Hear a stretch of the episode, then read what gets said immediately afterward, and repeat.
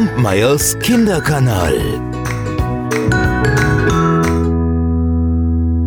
Da lebte einmal ein junger Mann, dem ging alles daneben, was er auch anfing. Tja, schon früh wurde er Pechvogel genannt. Denn egal, was er anfasste, es ging kaputt. Wenn er ein Glas trug, fiel es ihm aus der Hand.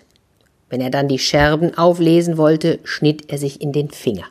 Und so war es bei allem. Er machte seinem Namen alle Ehre. Und als schließlich seine Eltern starben, als er noch jung war, da, da beschloss er, jetzt könne er auch in die weite Welt hinausgehen, weil schlimmer konnte er nicht mehr kommen, dachte er bei sich. Hm? Vielleicht wird's also besser. Und so steckte er das bisschen Geld ein, was ihm blieb, und machte sich auf den Weg. Auf der Stadtbrücke, da blieb er noch einmal stehen und schaute sich um.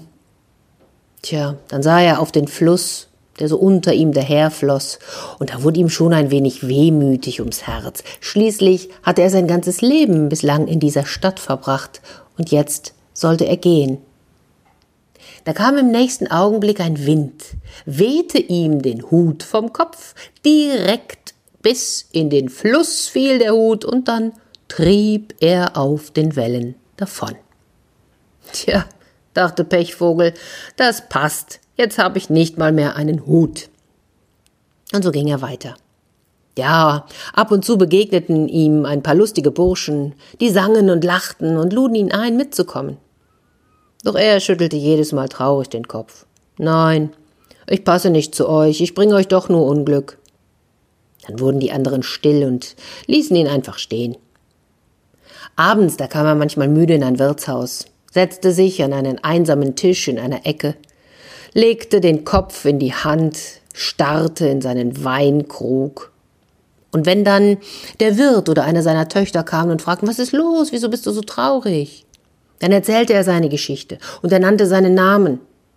Doch im nächsten Augenblick schüttelten die anderen den Kopf, machten sich wieder in ihre Arbeit und ließen ihn allein mit seinen Gedanken. Als Pechvogel nun mehrere Wochen gewandert war, da kam er eines Tages an einen wunderschönen Garten.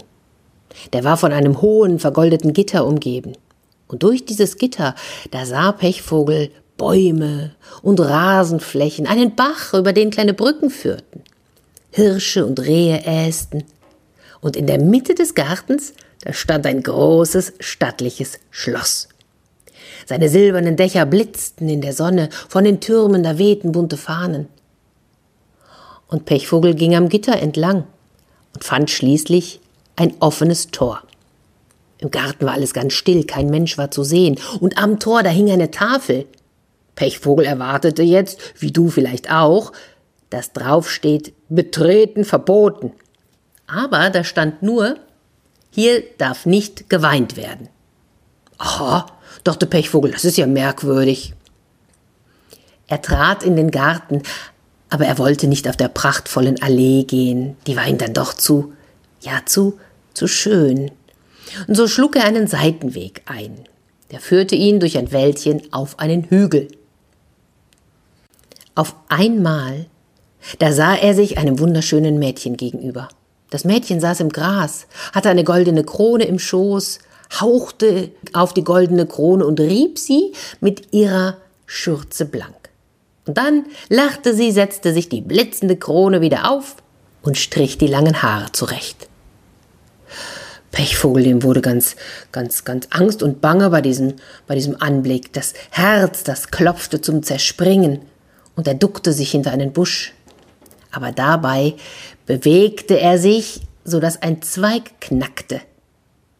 Und ein Dorn kitzelte seine Nasenspitze und da musste er so laut niesen. Erschrocken drehte sich das Mädchen mit der Krone um und sah Pechvogel hinterm Busch sitzen. Warum versteckst du dich?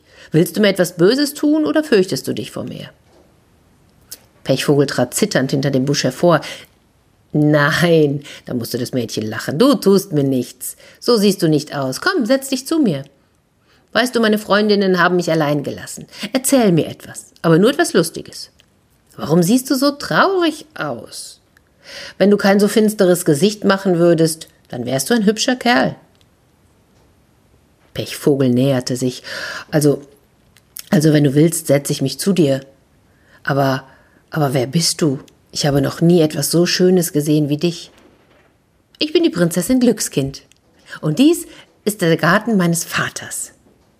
Ich füttere meine zahmen Tiere und meine Goldfische und ich tanze und ich singe mit meinen Freundinnen. Oh, oh, sagte Pechvogel, was für ein glückliches Leben. Und so, so machst du es alle Tage?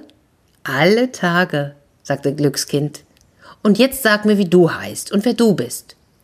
Oh nein, verlang das bitte nicht von mir. Ich bin der unglücklichste Mensch unter der Sonne und ich heiße Pechvogel.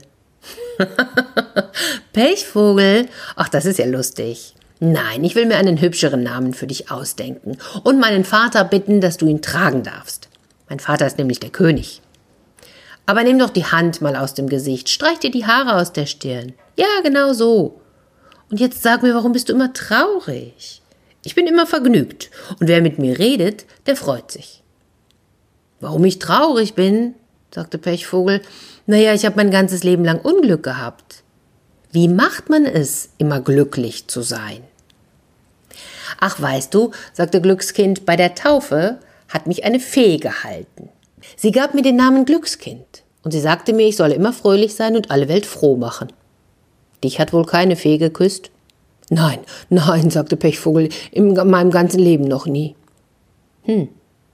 Daraufhin wurde die Prinzessin nachdenklich und sah ihn mit ihren großen Augen so sonderbar an, dass es ihm den Rücken hinunterlief. Tja, fragte sie sich dann laut, ob es wohl immer eine Fee sein muss? Komm, komm, bück dich mal ein wenig, du bist mir zu groß. Und so trat sie vor ihn, gab ihm einen Kuss, und dann lief sie lachend davon. Pechvogel, der stand ganz langsam auf, so als erwache er aus einem Traum. Und er wusste doch, dass es kein Traum war, denn, denn plötzlich war so eine, eine wunderbare Fröhlichkeit über ihn gekommen. Hm, dachte er, ich glaube fast, ich bin lustig. Aber das wäre wirklich seltsam. Und dann pflückte er sich doch tatsächlich einen Blumenstrauß und wanderte singend die Landstraße weiter. In der nächsten Stadt, da kaufte er sich ein rotes Wams aus Samt und einen Hut mit weißer Feder. Dann schaute er sich im Spiegel an und sagte, Pechvogel soll ich heißen? Oh, wir wollen doch mal sehen, ob ich nicht einen anderen Namen bekomme. Und dann schaffte er sich noch ein Pferd an, stieg auf und gab ihm die Sporen. Prinzessin Glückskind, nachdem sie Pechvogel den Kuss gegeben hatte, die lief und lief und lief. Aber schließlich konnte sie nicht mehr laufen. Oh, und so wurde sie immer langsamer und setzte sich auf eine Bank. Und da geschah etwas noch nie dagewesenes. Sie fing an, bitterlich zu weinen. Ihre Freundinnen kamen, versuchten sie zu trösten, aber es half nichts.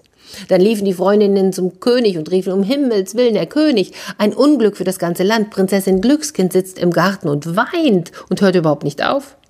Der König erschrak, als er das hörte, dann rannte er die Treppen hinunter bis in, in den Garten, und da saß sein Glückskind und weinte.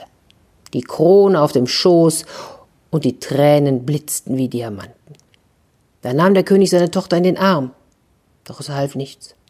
Er führte sie ins Schloss, ließ aus dem ganzen Reich alles Schöne und Köstliche kommen. Doch sie blieb traurig. Wie sehr er sie auch bat, ihm zu sagen, weshalb sie solch einen Kummer hatte. Sie antwortete nicht. Doch irgendwann hielt sie es nicht mehr aus und erzählte sie, oder erzählte sie ihm, was sich mit Pechvogel zugetragen hatte. Was? Was? sagte der König. Einen fremden, hergelaufenen Kerl hast du geküsst, mit schlechten Kleidern und dazu noch ohne Hut? Ach, Vater, er tat mir so leid. Ah, diesen Menschen müssen wir finden. Und wenn ich ihn habe, dann werde ich ihn ins Gefängnis werfen. Und so befahl der König im ganzen Reich nach Pechvogel zu suchen. Er beschrieb ihn, so wie seine Tochter ihn beschrieben hatte. Ja, aber da erkannten ihn die Reiter natürlich nicht, weil Pechvogel doch jetzt so vornehme Kleidung anhatte und ein Pferd besaß. Die Prinzessin, die blieb traurig wie zuvor. Und jeden Mittag hatte sie ganz verweinte Augen. Ach, der König konnte es gar nicht mit ansehen. Und auch er ließ ständig die Suppe und den Braten kalt werden. Eines Tages aber, da gab es ein Lärmen und einen Radau auf dem Schlosshof, noch ehe der König ans Fenster treten konnte, da führten zwei Reiter den armen Pechvogel herein. Ja, die Hände hatten sie ihm auf den Rücken gebunden. Aber sein Gesicht, das strahlte, als wäre ihm nie etwas Besseres widerfahren. Er verneigte sich vor dem König und wartete. Na, sagte einer der Reiter, der saubere Vogel hat sich gemausert, Majestät, ha? Wir hätten ihn beinahe nicht erkannt. Aber der Dummkopf hat im Wirtshaus die ganze Geschichte selbst erzählt. Und stellt euch vor, als wir ihn festgebunden haben, da lachte und sang er noch. Also, wenn das der traurigste Mensch ist, dann möchte ich wohl den lustigsten sehen. Der König, der schrie, werft ihn in den Turm. Doch als die Reiter Pechvogel abführten, da fiel ihm dem König noch etwas ein. So geht's ja nicht, dachte er. Ich kann ihn ja nicht im Kerker schmachten lassen, davon wird mein Glückskind auch nicht wieder lustig. Hm. Und so ließ er seinen geheimen Rat kommen und besprach sich mit ihm. Und der geheime Rat meinte, da der Pechvogel vorher traurig war und jetzt lustig ist, unsere Prinzessin aber stets fröhlich war und nun weint, muss der Kuss daran schuld sein. Also soll der Pechvogel der Prinzessin den Kuss zurückgeben. Majestät, das ist unsere untertänigste Meinung. Unmöglich, rief der König, es geht doch gegen die Sitten meines Hauses. Ah, Majestät, ihr müsst die Sache anders sehen. Betrachtet sie doch als Staatsakt. Dann kann niemand etwas dagegen sagen. Na gut, damit war der König einverstanden. Und so legte er seine prachtvollen Staatskleider an und bestieg den Thron. Die Prinzessin stand neben ihm. Er hatte ihr nicht gesagt, warum er sie rufen ließ. Alle hohen Herren und Damen des Hofes waren versammelt und es war sehr still. Dann ging die Türe auf und Pechvogel wurde hereingeführt. Der König sprach ihn an. Morgen wirst du eingekerkert. Aber zuvor gibst du meiner Tochter vor all diesen erlauchten Personen hier den Kuss zurück, den sie dir so unüberlegt gegeben hat. Ach, von Herzen gern, Herr König. Pechvogel strahlte übers ganze Gesicht. Und wenn es möglich ist, da bin ich hinterher noch glücklicher als jetzt. Er schritt auf die Prinzessin zu, umarmte sie und gab ihr einen Kuss. Sie, sie aber nahm seine Hand, sah ihn freundlich an, und beide blieben vor dem Thron stehen. Der König fragte ganz zögerlich, und, Tochter, bist du jetzt wieder ein bisschen vergnügt? Ein bisschen, antwortete Glückskind, aber es wird sicher nicht lange vorhalten. Und dann schlug sie die Augen nieder und sprach Vater, darf ich dir etwas ins Ohr flüstern? Der König nahm seine Tochter mit in den, in den Vorsaal, und als sie wieder hereinkamen, da ging er auf Pechvogel zu, nahm dessen Hand, legte sie in die der Prinzessin und sagte vor allen Versammelten, dies ist mein Schwiegersohn. Wenn ich einmal sterbe, soll er König werden. Tja, und so wurde Pechvogel Prinz und später König. Er wohnte in dem Schloss mit den silbernen Dächern und gab der Prinzessin so viele Küsse, dass sie noch fröhlicher wurde als zuvor. Sie aber schenkte ihm für seinen hässlichen Namen den allerschönsten, jeden Tag einen anderen. Nur manchmal, wenn sie so recht übermütig war, da sagte sie zu ihm, Weißt du noch, wie du früher hießest? Und dann lachte sie von ganzem Herzen. Er aber hielt ihr den Mund zu und sprach Psst. Was sollen denn die Leute denken, wenn sie das hören? Ich verliere ja allen Respekt. Und ganz ehrlich, die beiden haben sehr, sehr vergnügt bis an ihr Lebensende gelebt. Kampmeyers Kinderkanal.